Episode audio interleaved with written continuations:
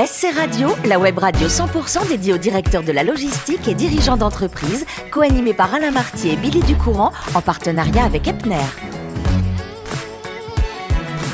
Bonjour à toutes, bonjour à tous, bienvenue à bord de SC Radio, la radio 100% consacrée à la supply chain. Vous êtes plus de 3900 directeurs de la logistique et dirigeants d'entreprise abonnés à nos podcasts. Nous vous remercions d'être toujours plus nombreux à nous écouter chaque semaine. Et bien sûr, vous pouvez réagir sur nos réseaux sociaux et notre compte XSC Radio-du-Bas TV. À mes côtés pour co-animer cette émission, Muriel Glad. Bonjour Muriel. Bonjour Billy. Bienvenue, merci d'être avec nous encore une fois. Vous êtes directrice générale déléguée France d'Epner. Aujourd'hui, euh, ma chère Muriel, nous recevons Steve Morcillo. Bonjour Steve. Bonjour Muriel. Bonjour Billy. Merci d'être avec nous. Vous êtes responsable euh, logistique aux étuis Miro. Alors les étuis Miro, on va en reparler dans quelques instants. On va euh, nager, j'allais dire, dans le monde un petit peu luxueux qu'on aime beaucoup, nous les femmes, franchement. Ah, absolument. On adore. Mais avant, voyons voir un peu qui est Steve et comment il est arrivé là. Alors, Steve, vous êtes né au Chênay, c'était en 1986 et vous aimiez la littérature et à l'âge de 16 ans, vous avez suivi un cursus sur la littérature au lycée français de Madrid et vous vouliez à l'époque être avocat. Donc j'aime ce décalage. Un jeune garçon qui adore la littérature, qui voulait être avocat et que je retrouve aujourd'hui dans le luxe et à la supply chain. Racontez-moi un peu ces euh, études à Madrid. C'est pas, c'est pas, c'est pas commun à 16 ans de partir à Madrid. Non, en fait, effectivement, à 16 ans, c'était grâce à mon père, en fait, grâce à la situation professionnelle de mon père. Mmh On a dû, euh, par force des choses, du coup, déménager sur Madrid, qui était à la base une mauvaise nouvelle pour nous, surtout moi. Hein, c'est l'époque saison, on a nos amis, nos copains, euh, c'est l'adolescence, on, est content, et puis on change de pays. Bingo, c'était l'Espagne. Donc, du coup, bah, ça a été les meilleures années de ma vie. Eh ben voilà. De loin. De loin. Vous, vouliez, vous avez passé un bac L, euh, littérature, donc on reste dans ce que vous aimiez. Et après euh, ce bac, vous allez à l'université Alcalá. On est toujours à Madrid. Cette fois-ci, vous faites de l'économie. Pourquoi ce choix? Parce que j'ai finalement, euh, je suis retombé sur terre un petit peu avec mes mes envies de droit. Moi qui voulais faire du droit pour pour l'injustice, pour partie aussi du décorum, mmh. voilà, la robe et cette cette assemblée qui m'écoute. Et puis au final, je me suis rendu compte que la, le droit était un petit peu trop fermé pour moi, venant d'un aspect un peu plus littéraire, pardon. Euh, J'avais pour vocation d'avoir une, une ouverture euh, intellectuelle un peu plus large, en fait, et ne pas rester dans un carcan euh, législatif. Moi, j'aurais aimé être avocate pour juste dire cette phrase mythique objection votre honneur. Mais il paraît que c'est que dans les feuilletons américains. J'accuse. Voilà, j'accuse. Alors, vous allez rentrer en France. Euh, malheureusement, j'ai envie de dire, vous êtes obligé de reprendre vos études car celles d'Espagne ne sont pas encore connues. Euh, il n'y avait pas encore ce système européen aujourd'hui d'équivalence. Alors, euh, c'est pas grave, hein, parce que votre acquis espagnol, vous l'avez eu, vous avez passé quelques belles années là-bas. Donc, vous recommencez tout, vous optez, vous optez pardon, pour l'ISEG et on, euh, vous vous lancez dans des études de commerce international avec des profs américains euh, qui venaient donner des cours. Et ça, ça a changé beaucoup de choses pour vous. Tout à fait, parce qu'en fait, on passe du coup du système académique français tel qu'on mmh. connaît traditionnel même si on est dans des écoles de commerce, il y a toujours une synergie, une, une, euh, une euphorie, on va dire. Et là, on passe sur le, le système américain. Le système américain, c'est un prof qui n'est pas votre prof, en fait. Mhm. C'est un intervenant qui vous parle comme à une vraie personne, qui vous met sur des cas concrets. On est moins sur un profil académique. Donc, en fait, c'est une ouverture d'esprit incroyable une ouverture d'esprit incroyable. Alors, euh, à la cinquième année de vos études, euh, elle se raréfie un peu, enfin les cours se raréfient, donc vous êtes libre entre le lundi et le jeudi. Donc vous allez travailler en alternance chez Adelaide et vous allez y rester finalement euh, six ans. Vous étiez dans la logistique du casque audio de luxe. Moi, ça me parle avec la radio, forcément. Donc, euh, c'était une, une entreprise qui était en Bretagne, c'est ça? Alors, ça a été fondé à Paris. Mmh, à Paris. Euh, mmh. Même dans le 92, à Colombes, pour être exact, ah dans un sous-sol. Donc sans les mêmes euh, sans les mêmes prétentions que Steve Jobs, mais on a commencé dans un sous-sol évidemment. Euh, nous avions un atelier de fabrication en Bretagne, dont je gérais évidemment la, la fabrication et l'approvisionnement. Et c'est là qu'en fait, bah, je me suis découvert une passion pour la logistique. Voilà. J'étais pas vraiment destiné pour, mais finalement, ça a été euh, une révélation. Alors, quand on aime la logistique, que ce soit le casque audio de luxe, C'est vrai que moi, ça m'a touché parce qu'on était toujours très attentifs en radio à ce qu'on nous mettait sur les oreilles. Et croyez-moi, même les plus grandes des radios, euh, si elles pouvaient vous mettre un casque à deux balles, elles le faisaient. Alors que nous, on voulait quelque chose de professionnel pour exercer notre métier. Euh, on va vous retrouver euh, aux étuis Miro. Vous arrivez en 2018. Vous êtes responsable là encore de la logistique, mais on garde les étuis Miro. Il y a ce mot luxe qui fait le, la liaison entre ce que avec les casques. Racontez-moi un peu pourquoi vous êtes arrivé euh, aux étuis Miro? Ça a été le hasard, c'était on est venu vous chercher? Alors il y a eu un, il y a eu une grande part de hasard effectivement Mhm. sur cette euh, cette année 2018 en fait. euh, la boîte Idle a, a fermé ses portes, donc j'ai j'ai arrêté mon activité au mois de février et en mois de septembre j'ai reçu un appel des études Miro voulant instaurer une activité logistique qui était inexistante jusqu'alors chez eux. Et pourtant, les étuis Miro, mais je pense que euh, Muriel va en parler. C'est quand même une maison euh, française qui est là depuis euh, 150 des années. ans. 150 Bah, bravo, vous les faites par Muriel. Ah bah, Vos je- questions. Merci. Je vous en prie. Euh, donc en effet, c'est fort d'une histoire de, de- de plus de 150 ans. Les étuis Miro, initialement d'ailleurs spécialisés dans les étuis euh, à lunettes en cuir, Mhm. euh, qui a évolué pour devenir un acteur euh, majeur dans la conception de packaging souple sur mesure en coton, notamment dans les grandes marques de luxe. Comment on passe de l'un à l'autre à faire euh, juste des étuis de lunettes euh, en cuir, certes, à un packaging global comme ça? Je pense que c'est surtout pour les mentalités aussi. C'est qu'en fait, le, le cuir qu'on utilisait pour les étuis est énergivore et vraiment contre ce qui se passe aujourd'hui sur les changements climatiques. On essaye de supprimer au maximum ce genre de matière, en tout cas sur notre industrie à nous. Mhm. Et en fait, il y a eu un marché qui s'est ouvert très rapidement sur les grandes maisons de luxe qui, en fait, avant l'avaient en interne ou passaient par des artisans internes, se sont, sont externalisés ce genre de, de fabrication et sont passés du coup par l'artisanat français qui avait un vrai savoir-faire, une vraie force de travail, euh, une vraie passion pour ce métier en fait. D'accord, donc là on est sur de l'artisanat, sur du mesure en coton en fait, on le fait sur mesure et en coton. Ça. Quel genre de, de, de, de marchandises, j'allais dire, ou d'objets euh, Le packaging, on répond à quoi comme euh, objet Eh bien, j'ai envie de vous dire absolument tout. Absolument tout. En fait, vous seriez surprise de voir qu'on peut faire des pochons pour, évidemment, une gourde, euh, une bouteille, mais on va également faire des pochons pour un jukebox, une longboard, un billard, euh, voilà. Ah oui, Euh, on est Ah, vraiment très diversifié.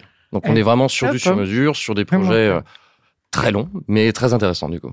D'accord. Alors, dans, dans, dans le contexte, on a parlé euh, de, de digitalisation de, de la logistique, etc. Vous avez développé euh, vous-même aussi en, en interne, en tout cas, vos systèmes, notamment avec l'implantation d'un WMS sur mesure, là aussi. Décidément, euh, le terme sur mesure est important.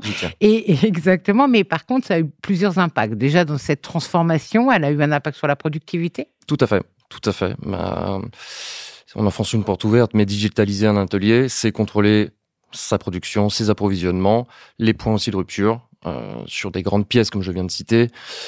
Des défauts existent, on peut stopper une production en amont pour éviter justement la perte et rentrer dans une logique un peu plus RSE et vraiment plus de cost killer. On, maîtrise vraiment nos coûts, on maîtrise notre euh, notre approvisionnement, on maîtrise tout. Alors, ce qui est, ce qui est intéressant, c'est de dire aussi que cette transformation, elle a eu un impact aussi sur les relations humaines au sein de l'entreprise. Alors ça, ça m'intéresse. Oui. Qu'est-ce que vous entendez par l'impact sur les relations humaines? Un WMS, quel impact ça peut avoir? Eh Bien, imaginez une, une entreprise qui a 150 ans d'existence, donc qui est vraiment ancrée dans l'artisanat, et d'un coup, d'un seul, vous demandez à, à la force de travail, à nos opérateurs, bah, de regarder un écran de PC. Évidemment, euh, ça, un peu, ça peut en choquer plus d'un et plus d'une. Donc, ça a été un petit peu la rupture euh, sociale, on va dire. Mais euh, tout le monde l'accompagne et tout le monde la- l'accueille avec, euh, avec Donc l'adaptation a quand même été... euh, La conduite du assez- changement a, ouais. été, a été vraiment axée sur le sur le sur l'humain du coup. sur- On descend plus à l'atelier, quoi. C'est ça, en gros. Si on y descend. Moi, je On suis premier toujours. à descendre à l'atelier, à prendre mon transpalette. euh, vous inquiétez pas, je suis, je suis toujours dans l'atelier. Donc aujourd'hui, les étuis Miro, on a déjà deux ateliers, je crois, de production situés assez proches de Paris. Euh, de- 280 personnes, je pense, qui œuvrent à peu près euh, chaque jour euh, pour fabriquer justement ces packaging sur mesure. Euh, Est-ce que vous pouvez nous en dire plus, pardon, sur l'ouverture prochaine de troisième atelier Et oui, alors ça c'est le gros projet 2024. Le gros projet 2024, donc c'est l'ouverture d'un troisième atelier, donc pour euh, à la fois augmenter notre euh, notre productivité, mais également pour répondre à une autre demande, pour une ouverture, une autre ouverture de marché sur une autre catégorie de produits. Voilà, parce qu'en fait aujourd'hui, certes, on est spécialisé sur du pochon de luxe, mais on aimerait aussi diversifier sur peut-être la maroquinerie de voyage. Enfin, non, pas la maroquinerie de voyage, mais le sac de voyage, excusez-moi, et les accessoires qui sont. euh, qui Alors, sont le liés sac de voyage n'est pas une maroquinerie de voyage? Non, parce que la maroquinerie, je n'utiliserai pas de cuir, Eh oui. Bien. Donc, tout en coton. tout en coton et du sur-mesure. Et du sur-mesure. Donc, on est... Et là, c'est 2000 mètres carrés, si je, je ne 2000 à m'abuse, à peu 2005, près. oui, c'est ça, oui. 2000, Voilà. 2005 mètres carrés de construction qui va du coup répondre à cet objectif à de fait. développement et, et d'orientation, en tout cas, de, de- de croissance de produits. Exactement, et de modernisation, puisque le troisième atelier sera vraiment, euh, pas un 2.0, mais on essaiera vraiment, vraiment d'automatiser au maximum les, les process. Super. Mhm. Merci Muriel. Je voudrais euh, qu'on parle d'un mot quand même du coton parce qu'on aime les terroirs. Coton français, des Vosges. Des Vosges, madame, Ouais, ouais. s'il vous plaît. Ah ouais, très très beau. Ah oui. Très très beau. Il arrive déjà matelassé. Après vous vous C'est faites ça, votre... c'est qu'en fait, le, le rouleau arrive brut, mais il nous arrive des Vosges. Mhm. Et c'est après, c'est après que nous, on va réaliser la transformation et, euh, et la confection de nos pochons. Mais finalement, euh, ce qui est formidable avec ce que vous faites aux étuis Miro, c'est que vous allez faire des pochons pour aussi bien. euh, euh, vous avez cité le jukebox, c'est incroyable. Ouais. Mais ça va être de la bijouterie, ça va être l'hôtellerie. Il y a beaucoup de choses comme ça. Mais ces, créat- ces, ces boîtes de luxe qui vous demandent les pochons, ils vont vendre aussi à l'étranger. Donc ça veut dire une notoriété pour vous qui est incroyable. Alors, on est un petit peu, j'ai envie de dire, l'industrie du luxe de l'ombre. Oui, fait, de l'ombre, final, mais quand même. On est un peu éclipsé par les grandes marques qu'on qu'on fournit, Bien malheureusement, sûr. ou heureusement, hein, attention. Euh, donc, euh, très peu de fois, les- le, le nom des étuis Miro ressortira. Mais bon, nous, on est fiers de notre travail, on sait où les pochons arrivent. Donc, sont bien absolument. connus.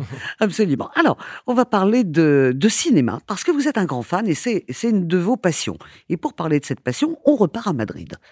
Quand vous étiez jeune, vous aviez un prof d'anglais euh, à Madrid qui vous donnait des cours un petit peu différents des autres. C'est-à-dire que ces cours passaient par des films. Racontez-nous, parce que ça, ça vous a donné une passion pour le cinéma et c'était très intelligent euh, de faire adhérer à son cours tous les élèves en passant par ce moyen. Effectivement, alors euh, peu de chance, euh, peu de chance qu'il écoute, mais c'était Monsieur Tivillier, je me rappelle de son nom. hein. Effectivement, il avait, alors il avait une approche plus à l'américaine en fait. Moi qui n'étais pas très branché anglais à l'époque, et encore moins l'Espagne, vous imaginez, surtout en, dans mon parcours euh, futur, le droit avocat, euh, a une approche, c'est qu'en fait, au lieu de nous matraquer sur des règles de grammaire, Ah ouais. en fait, a eu l'idée de nous mettre des films, tout le temps, nous projeter des films. Et en fait, il avait lui aussi une passion sur ça, et donc on n'était pas seulement sur le vocabulaire anglais relatif au film, mais on était sur l'interprétation et sur l'analyse de l'image, du dialogue, de la lumière, de, les- de la photographie. En fait, il y avait, on décortiquait, on disséquait le film, mais en anglais. Mais en anglais. Et ça, ça vous a plu? Ça m'a énormément plu. Alors, ça vous a augmenté peut-être votre note en anglais, mais surtout, ça vous a donné, et vous l'avez encore, euh, cette passion du cinéma. Alors, vous aimez les films euh, qui ont une couleur, finalement, grâce à lui, qui ont euh, une spécificité, puisque vous êtes un fan quand même de Wes Anderson. Et alors, dans les acteurs, bah, on touche dans le lourd, hein, De Niro, Pacino, etc. Et on revient encore une fois à vos origines. Euh, Votre grand-mère était italienne, et il y a un acteur qu'on considère comme français, qui a été l'un des plus grands acteurs français, mais qui était quand même italien, c'est Lino Ventura. Exactement. On pouvait pas y toucher avec mamie Lino. Oula, c'était son premier fils, je pense. C'est vrai. elle, elle avait conscience de, de la réussite de, de ce garçon élevé que par des femmes et qui était arrivé en France où ils n'avaient pas grand-chose, hein, les Ventura. Je- elle en dégageait une fierté. Alors c'est marrant de dire ça, puisqu'en Mhm. fait, il Non, était, il était vraiment très loin d'être proche de nous. Hein. Mais elle en dégageait une fierté, puisqu'en fait, euh, ma grand-mère a- s'est exilée d'Italie et a, a élevé toute seule euh, une, fratrie, une sororité plutôt de, de, cinq, de cinq sœurs. Donc, quelque part, Il y avait une milieu, euh, similitude. Il y avait, voilà, il y avait une similitude de, bah, de sortir de rien, mais d'élever euh, grâce bah, la femme ensemble, et, mais de garder ce côté quand même très italien. Mmh. Fier. En tous les cas, merci parce que on a on a une part de luxe avec vous. On a envie qu'on nous offre un bijou avec euh, un pochon soyeux en coton qui a été, euh, je pense, pensé par le créateur aussi. On vous donne hein, ces, ces Oui, bien directions sûr, oui, oui. artistiques. Vous vous apportez la qualité, le savoir-faire. Et puis ça nous est plaisir aujourd'hui bah, de parler, de rendre hommage à un, un acteur qu'on n'a vraiment pas oublié en France, qui est Lino Ventura. Merci beaucoup, Steve. C'est à vous. Bonne continuation. Dès que vous êtes réalisateur à la Steven Spielberg, vous revenez, on fera une autre émission. Pas. Et puis merci, ben je sais, et merci à vous Muriel de nous avoir accompagnés comme à chaque fois. C'est la fin de ce numéro de SC Radio. Retrouvez toute notre actualité sur nos comptes X et LinkedIn.